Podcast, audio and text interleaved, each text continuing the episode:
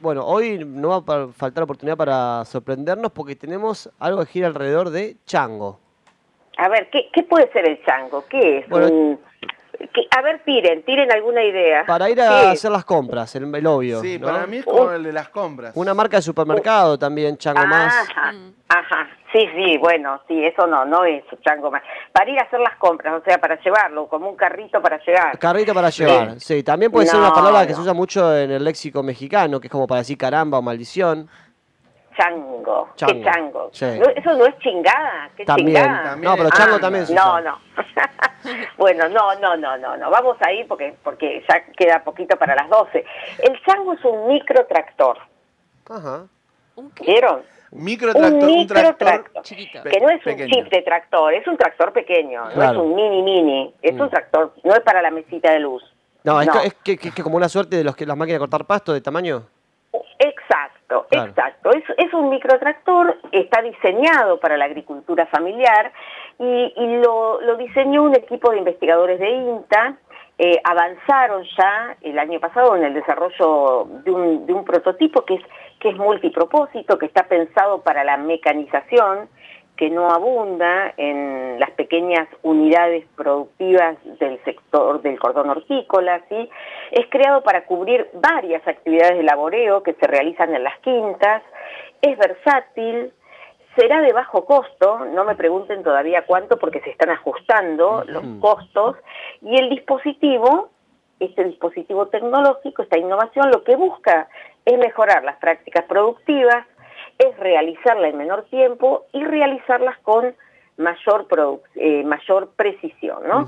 Ustedes saben, nosotros lo hemos hablado, que en la Argentina la agricultura familiar ocupa eh, un rol central en la provisión y consumo de alimentos, eh, vinculados a la fruta y horticultura sobre todo, que, mm, que solo en- en- entre Cava y el área metropolitana hay unos más de 5.000 agricultores que cultivan hortalizas, frutas frescas y que todos los días consumen unos 11 millones de personas, ¿no? Y ustedes fíjense que hasta el 2002, que eran los datos eh, del Censo Nacional Agropecuario del 2002, ahora tendría que ajustarse, pero no son tan diferentes los números. En el país existían 67 mil productores que todavía utilizaban la tracción animal como fuente de energía para sus labores agropecuarias. ¿Les suena esto? Sí, claro. Esta eh, ustedes seguro cuando yo les digo eso se les dispara un link con imágenes del buey, del caballo, de ¿sí? del animal que se tenga a tiro. Burro. Exacto. Y por eso, por eso un equipo de investigadores del INTA, integrado por, por diseñadores industriales e ingenieros mecánicos de, me- y mecánica y, e y diseñadoras industriales, porque el equipo está compuesto por, por un diseñador, un ingeniero y una diseñadora. Eh, y también investigadores de la experimental de Hilario Ascasubi en el cerquita de Bahía Blanca, que es una zona eh, hortícola también importante, eh, avanzaron, ya crearon el prototipo y ahora está in- en instancia de, de, de fabricar los, los, los primeros este, 10 eh, tractores, porque se necesita financiamiento y una, y una pyme versátil que le interese involucrarse en el proyecto, eh, crearon esta innovación que eh, es importante porque puede llegar a reemplazar la tracción animal por unidades de tracción motorizada. ¿no? El Chango, ¿qué es? Es un microtractor, tiene dos velocidades de avance. Esto obviamente me lo macheteé porque yo no entiendo. eh, mucho, pero, pero, pero este, eh, sí tengo que divulgarlo. Lo, vi las primeras pruebas que se hicieron a campo. Ahora, espera, a ver si, ah, para imaginárnoslo bien. ¿El humano dónde va? ¿Lo, El lleva- lo agarra como- atrás, se sube? ¿Cómo lo es? agarra de atrás como si fuese una máquina de cortar pasto. Ah, pues, eh, como si fuese el aparato del agrimensor también, ¿no? Mm, El de la ruedita mm, adelante, digo. eh, sí, sí, pero tiene tiene más de una rueda esto. Está bien. Sí, eh, eh, se está el, el prototipo el prototipo se, se hizo y luego eh, un diseñador industrial que trabaja con tecnologías este, que tiene mucha mm, eh, mucha trayectoria en, en trabajar los prototipos y escalarlos en la industria eh, de la maquinaria agrícola, las parejas en Santa Fe, eh, se puso al hombro la, la tarea de poder hacerlo lo más versátil posible eh, porque no es tan fácil llevar eh, tecnologías adaptadas a las condiciones de pequeños productores que no tienen capacidad ni de crédito y tampoco tienen capacidad tecnológica e inclusive la capacidad tecnológica que hay instalada de la gran maquinaria no le sirve para estas unidades productivas más pequeñas. Eh, el problema de, de, la, de la mecanización de los pequeños productores es un problema serio, ¿no? Y con este diseño, bueno, justamente se busca mejorar la eficiencia de los procesos productivos, conseguir mejores condiciones de trabajo, ¿no? Eh, es una tecnología que además promueve la humanización del trabajo, le da mayor eficiencia a los sistemas productivos agropecuarios regionales, digamos, ¿no? Eh, mecaniza las labores estacionarias, este, eh, y por otra parte, eh, la estructura esta unidad se asemeja como a la de un motocultivador, que no sé si ustedes tienen idea. No, no tengo ni idea. No tienen ni idea, pero bueno, eh, tiene una monorrueda que va a permitir la adaptación a diversos tipos de labores, no genera inconvenientes en el ajuste, cuenta con dos marchas de avance, posee una toma de fuerza independiente, es decir, tiene una serie de, de versatilidades esta, esta tecnología eh, tiene una capacidad de tracción equivalente a la de un caballo, puede mecanizar labores, puede motorizar este, producción, puede agregar bombeo, molienda, cerrado, ¿sí? Eh, y es interesante porque además eh, es interesante en estas innovaciones cómo se caracteriza la demanda en Argentina, ¿no? Porque lo que se hizo primero es distribuir un formulario, la un, un, formulario una, con una consulta de recepción automática, ¿no? Que reunió 505 respuestas y que se identificaron 22 demandas, eh, perdón, demandas de 22 provincias, entre las cuales está Buenos Aires, Entre Ríos, Córdoba y Santa Fe, porque reúnen el 54% de esta encuesta que se hizo, porque son las que tienen mayores cordones hortícolas y mayores problemas de mecanización de pequeñas hectáreas. Hablamos de unidades productivas que tienen una superficie cercana a las 3 hectáreas, ¿no? Y, y el 30% de, de, de ese... Eh, eh, de ese universo al que se encuestó para poder ajustar exactamente qué necesita esta máquina, esta innovación, el 30% posee maquinaria propia, eh, pero al mismo tiempo un 40% accedería, necesita acceder a servicios mecanizados. Es decir, hay una demanda comprobable en esta tecnología. Y el 71% de, de los productores que la demandan la compraría solo a través de financiamiento y solo un 15% declaró tener capacidad de compra. Por esto que sucede, y lo hemos hablado el año pasado, bueno, la falta de este, acceso al crédito que tienen los agricultores familiares, ¿no? Que no están bancarizados, el problema de acceso a la tierra, todo esto. Es decir... Cora, esto me, me, abre una, una, pregunta que quisiera hacerte, es si la necesidad de este desarrollo tecnológico nace de los propios agricultores que plantean la necesidad de optimizar su, su trabajo o si es eh, de este grupo multidisciplinario y académico de profesionales que mm. dicen, bueno, vamos a llevar esta propuesta para... Eh... ¿Es una demanda de necesidad o es un... Sí, sí, no es una demanda. Mire, en general... Eh, el, el, instituto donde, bueno, el, el, IPAF Región Pampeana, ¿no? Del INTA, no trabaja instalando así tipo Alianza para el Progreso la década del 60, bien esquema difusionista, ustedes lo conocen porque son todos comunicadores, de que estoy hablando, eh, eh, es un desarrollo exógeno creado una máquina e impuesto a un sector, no. Esto se trabaja junto con las demandas eh, de las organizaciones que plantean, bueno, tenemos problemas de mecanización, tenemos problemas para resolver la transición hacia la agroecología, ¿sí? Tenemos problemas para, para detectar, bueno, cómo están nuestros suelos, necesitamos conocimiento científico-tecnológico. Es, una, es un diálogo de saberes, ¿sí? Mm. Eh, entre eh, los productores, las asociaciones, sobre todo trabajamos mucho con organizaciones de productores, ¿no? Que demandan un tipo de mecanización y un tipo de innovación y que van dando las pautas de qué es lo que se debe hacer. Y luego el equipo eh, que tiene más experticia en el campo científico-tecnológico arma esas propuestas y las pone a disposición de los productores. Por eso el prototipo tarda, por eso tarda la innovación.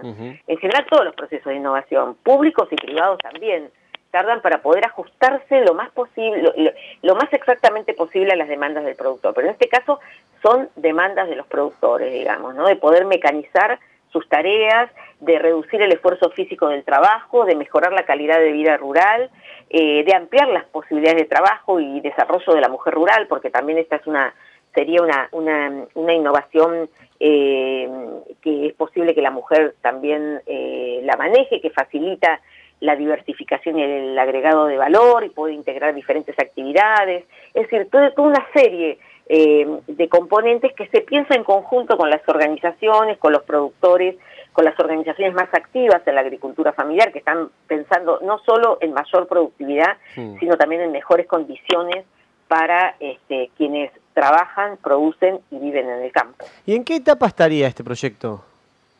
En, este momento el, proyecto se están construyendo las... Los prototipos. Eh, las 10, no, el prototipo ya está, lo ah. que se está construyendo son las primeras 10, los primeros 10 changos. Está bien, claro. Eh, eso se construye mediante un financiamiento que tiene el INTA y la Fundación Argentina y se lo hace eh, en, en Santa Fe, porque bueno, Santa Fe tiene un conglomerado de pymes y de medianas y grandes empresas que tienen toda una experticia en la maquinaria agrícola, así que se está haciendo en una pyme de Casilda, pero ya hay detectadas, porque para que este sistema, porque es, es, como un ecosistema tecnológico, cuando uno construye una nueva innovación, tiene que saber cuál es el sistema tecnológico que la va a poder construir, en qué sistemas se va a poder arreglar, es decir, porque si es una máquina que después es importada, va a ser muy difícil si la tiene que arreglar un pequeño productor.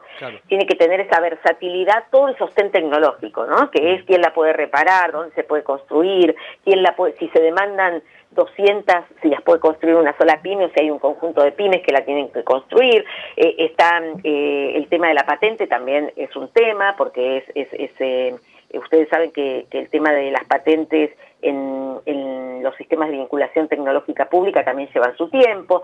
Bueno, a mí lo que me gusta contarle es todo este sistema de innovación, porque uno a veces piensa la maquinita, pero no piensa todo el sistema de innovación que hay detrás, ¿sí? Donde eh, participan muchísimos, este, muchísimos actores y lleva su tiempo, digamos, por eso si uno no pone cabeza, la mecanización en la pequeña agricultura familiar que es con la que trabaja este sector del INTA, porque el INTA es muy grande y también trabaja con medianos y grandes este, productores en otro tipo de desarrollos, pero en este caso es una innovación completa, no hay innovaciones pequeñas e innovaciones grandes, son todos sistemas de innovación donde hay que poner experticia, saberes, este, eh, eh, profesionales a cargo y una versatilidad para trabajar con las demandas de los productores en eh, esta idea de poder hacer lo más eficientes eh, posibles los circuitos cercanos de comercialización de alimentos frescos. Y la idea es que en el año 2022 ya estén realizadas estas, estas máquinas. Sí, sí, sí. sí Por lo menos en una primera etapa. Sí, sí, sí, sí. Sí, hay... esta, esta primero se hizo una preserie de 10 unidades y, se pensó en, una serie de pymes que, la pueden hacer y finalmente eh, la está construyendo en este momento una pyme de Casilda. Eh, y luego la idea es poder sacarla en serie eh, para, para robustecer todo, todo el sistema de innovación y para fortalecer los esquemas de producción y consumo cortos, poder sacarla con varias pymes que puedan construir este, esta, esta nueva tecnología. Genial, quedamos atentos a ver cómo avanza este, este proyecto y este desarrollo. Por otro lado, em, una cosita que justo hablábamos hace un rato, Cora, y sé que te va a interesar, y te lo, te lo tiro como desafío para ir trabajando en el año. Porque seguramente vas a poder hablarlo con gente, recopilar opiniones, y es un tema muy importante. Hablábamos hace un rato de casualidad por una declaración que hizo un dirigente eh, sindical, de esta frase que se ha transformado en una muletilla de que Argentina produce alimento para 400 millones de personas. Que alguna que otra vez, acá lo hemos hablado. Algo me dice que ya lo pensó, Cora. Claro, ah, lo hemos hablado eh, aquí en la mañana de Futura y por lo menos yo por las indagaciones que he hecho, esto es una, una, es una falacia. En realidad es una estimación que se hizo en base a algunas variables que en realidad querían decir otra cosa y se terminó usando con que Argentina directamente podría hoy, mañana, salir a alimentar 400 millones de personas. Y la cuestión es, el desafío que te digo es este. Uno, pensar si se puede hacer una estimación efectiva de lo que está produciendo Argentina para cuántos millones de personas podría alimentar. Eh, esa estimación, estaría bueno ir trabajándola, a ver si, no sé, a, a final de año podemos hacer una suerte de conclusión y quizás podemos instalar un número más apropiado, porque se repite todos los 400 millones, y un país como Argentina, donde eh, la cosecha, la producción de alimentos es tan importante eh, y entra tanta divisa, tenemos que conocer mejor ¿no? lo que se está produciendo. Sí, no solo eso, sino esta paradoja, cuando salta este número, eh, estábamos en condiciones de alimentar a 400 millones de personas, saber por qué existe las cifras que existen eh, de familias bajo los niveles de la pobreza en nuestro país, es decir, que no están bien alimentadas. Quizá entiendo que lo, entiendo que ustedes se orientan hacia eso, ¿no? Esas grandes paradojas. Por supuesto. Un sistema agroalimentario muy muy ligado a los mercados internacionales. Eh, bueno, ¿y qué pasa con el mercado nacional, no? ¿Por qué los granos son un buen insumo para para los cerditos chinos y europeos y por qué no lo son para el sistema este, de producción este, eh, animal que podría abastecer con proteína animal a, a, los problemas de extrema pobreza que tiene nuestro país. ¿no? Bueno, lo dejamos picando y, y, lo vemos si quieren ya la semana que viene comenzamos a verlo, ¿les parece? Cora, un gusto retomar estos encuentros con vos, te mandamos un abrazo grande y será hasta la semana que viene. Nos vemos, muchísimas gracias. A quien escuchabas, Cora Gorniski, sumando acá eh, cuestiones de innovaciones tecnológicas, desarrollos, avances en lo tocante a la agricultura familiar.